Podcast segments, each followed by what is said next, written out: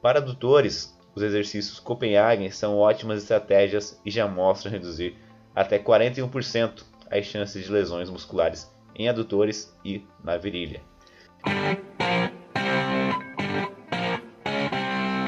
MovaCast, o seu podcast sobre saúde e performance. Olá pessoal, sejam muito bem-vindos ao MovaCast. Este é o programa número 9 da segunda temporada.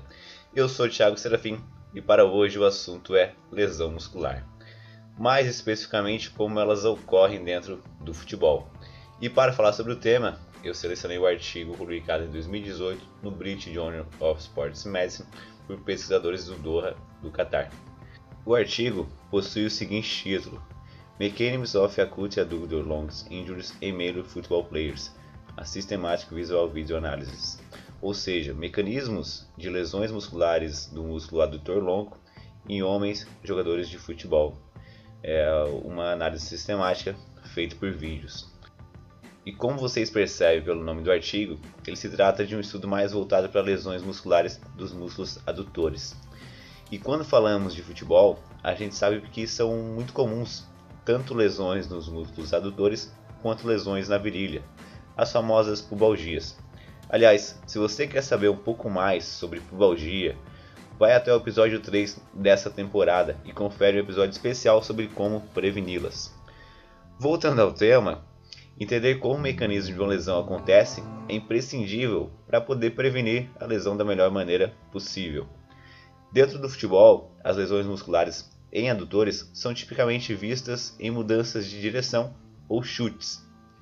Sobre chutes, é possível ver maior sentido de uma maneira geral, pois é um músculo altamente utilizado para realizar as finalizações. A dúvida que fica é por que em mudanças de direção.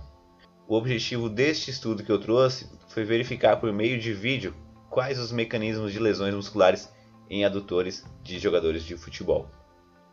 Para isso, seguiram o seguinte método: os jogadores de futebol que sofreram alguma lesão diagnosticada dos músculos adutores tiveram um vídeo é, da partida solicitado para a TV, que transmite o campeonato, e foi assim feita então uma análise de vídeo.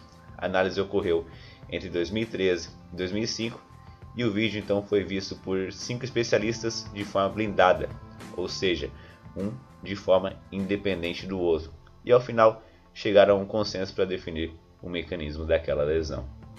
Ao final do processo, 17 jogadores foram incluídos no estudo por lesão no músculo adutor longo. A média de idade dos atletas foi de 27 anos, com 1,78 de altura e 67 kg de peso corporal.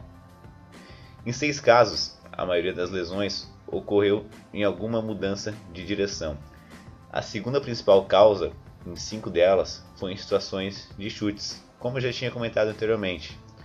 Além disso, as principais lesões ocorreram em situações defensivas, ou seja, são momentos onde você precisa correr para trás. Como assim correr para trás? Correr atrás do seu adversário. E muitas tomadas de decisões não são iniciadas por você, você precisa reagir a uma decisão tomada pelo seu adversário. A maior parte dessas lesões de adutores ocorreram próximas das, das junções miotendíneas, que são correspondentes à junção entre o músculo e o tendão. É uma zona muito comum que recebe muita carga durante os movimentos realizados e é muito comum em vários músculos ocorrerem a lesão nessa junção miotendínea. Como conclusão deste estudo, as lesões do músculo adutor longo do futebol são comuns e podem ocorrer por diferentes mecanismos, porém, principalmente em mudanças bruscas de direção. Na minha opinião, considerando o principal mecanismo, que é a mudança de direção, ter uma ativação rápida dessa musculatura é fundamental na prevenção.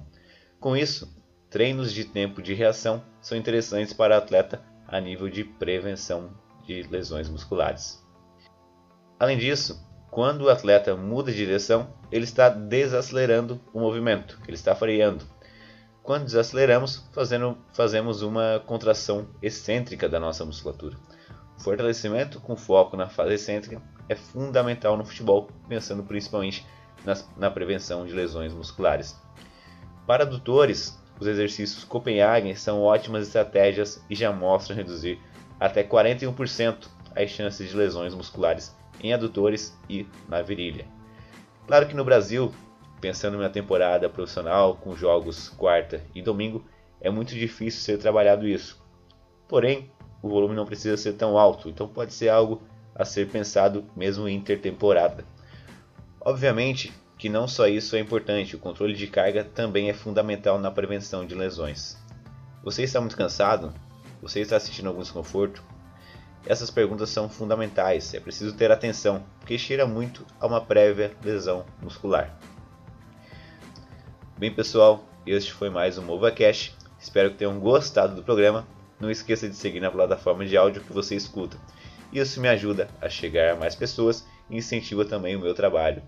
Acompanhe as novidades no Instagram, mova.cash. Seguimos tentando conscientizar a todos em prol de mais saúde e mais performance. Até a próxima semana. Tchau, tchau.